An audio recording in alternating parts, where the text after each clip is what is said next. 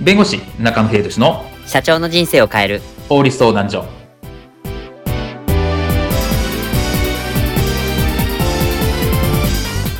こんにちは弁護士の中野英寿ですこんにちはアシスタントの堀内隆ですこの番組は IT 専門の弁護士中野秀俊がこれはすぐに使える法律主に企業法務の知識を分かりやすくそしてちょっとコミカルにお伝えする番組ですよろしくお願いいたします今回のテーマは DMCA 通知にまつわるエトセトラです DMCA 通知についてあなたはご存知でしょうか今回この検索結果にまつわるこの DMCA 通知について具体的な方法を解説いたしますでは DMCA 通知についてこういったシーンはありませんでしょうか社長事件です何それは本当かいやまだ何も言ってないですははじゃあもう一度もう一度って何さあわかりましたよじゃあもう一度社長事件ですうちの会社のメディアに対して Google から DMCA 通知が入ってきました何それは本当か本当ですこれを見てくださいなんだ平気じゃねえかな、なんでなんであの DMCA 通知っすよ。大変っすよ。いや大丈夫だよ秀樹の方がもっと大変え、秀樹ってあの秀樹だよそっちのそうだ、行くぞおっきの皆さんも一緒に、せーの YMCA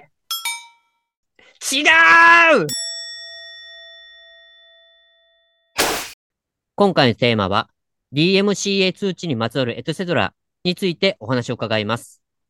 はい。今回のテーマのこの DMCA 通知。この DMCA 通知ってそもそもこれ一体何なんでしょうか DMCA 通知と言われてですね、ピンとくる方少ないかなとは思うんですけど、はい。まあこれアメリカ、まあ Google はアメリカの米国法人なので、はい。その米国法にもデジタルミレミレニアム著作権法っていうのがあるんですね。はいはい。デジタルミレニアムコピーライトジャジャジャジャラみたいな。まはあいそんなはいはいで、頭文字を取って DMCA なんですけど、はい。まあ、よ要するに、著作権侵害のコンテンツがありましたと。はい。言った場合に、それを検索結果からまあ削除できますよっていう話なんですね。うーんうんうんうん。例えば自分が著作権を持っているコンテンツがありますと。はい。で、勝手に無断でそれを使われています。これは著作権侵害だと。その場合に Google に行って、あのサイトに私のコンテンツが使われていると。はい。だから検索結果から削除してください。うんうんうんうんこれを DMCA 通知というふうに言います。勝手に使われてるものが掲載されてるから、検索結果から外してくださいっていうところなんですね。そうですね。で、これには、まあ、Google 側が専用のフォームがあって、はい。まあ、DMCA 通知とか DMCA とかって入れると、あの、検索結果が普通に出てきます。はい。で、そこから自分の侵害されているコンテンツ、ここのサイトで自分のコンテンツが勝手に使われてるよ、みたいなことを言うと、うんで、申請をすると、Google の方から連絡が来て、いや、OK です、認めます、検索結果から削除しました、とか、いや、認められません、みたいな通知が来る、っていうような仕組みになっています。おー、なるほど。はいで、なんでこれ取り上げたかっていうとですね、結構、えっ、と、昨年からですね、の下半期ぐらいですかね。はいから、うちにもすごい相談が来るようになって、あ、そうなんですか。 DMCA 通知したいとか、うんういん。う相談が来るようになって、まあ、それでなんか、最近増えてるのかなと思ってちょっと取り上げたんですけど、はい。で、弊社でもそれを代理してややる場合があります。はい。ですけど、もちろんこれ認められる場合、認められない場合っていうのがあるんですけど、これ正ええ直基準はわかんないんですね。あー。でなるもほど当然ですが、あの著作権侵害されているってことは当然前提なんですけれども、ええええええまあ、弊社がやった案件だと、まあ、大抵は認められるんですけど、うんあの、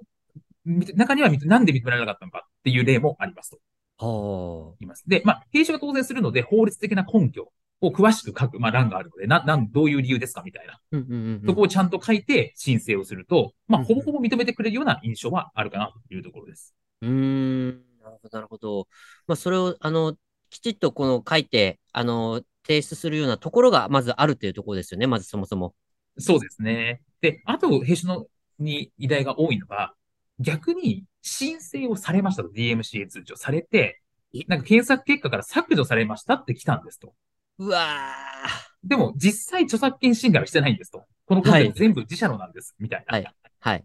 そういった場合なんですね。うわー、それ迷惑ですね。これ結構こういうのあって、はい。まあ本当にそ、そこの、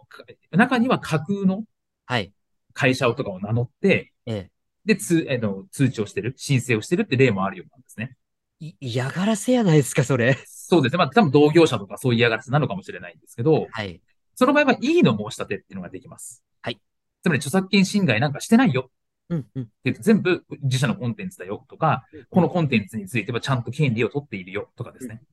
この場合も、ちゃんとその法律論を交えて記載すると、異議の申し立てが通るというような印象になります。なるほど。まあ確かこう DMCA 通知のこの仕組み自体は必要かと思いますけど、これは悪用してくる人たちがやっぱいるっていうところですよね、ネックなのは。そうですね。まあ、制度としてはまあ素晴らしいものなのかなと思うんですが、やっぱり一定悪用する人たちがいるので、うんまあ、当然通知する側の立場に立てば当然ちゃんと申請しなければいけませんし、うん虚偽の申請をされた側については、それはちゃんと対抗しなければいけないというところ。で、もちろんその、えどういう基準で選んでるのかとか、はいそういったものは正直わからないんですけど、うんうん少なくともまあ、きちっとその、どういう理由なのかっていうところを書く欄があって、それをちゃんと書けば、まあ、認められることが多いのかなというところがあるので、まあ、ご自身でされる場合はそこをきちっと書くというところは大事かなと思います。なるほど、わかりました。あ、ちなみにこれ、あの、Google に申し立てってなるんですけど、これ日本語でも大丈夫なんですか基本的には日本語で大丈夫です。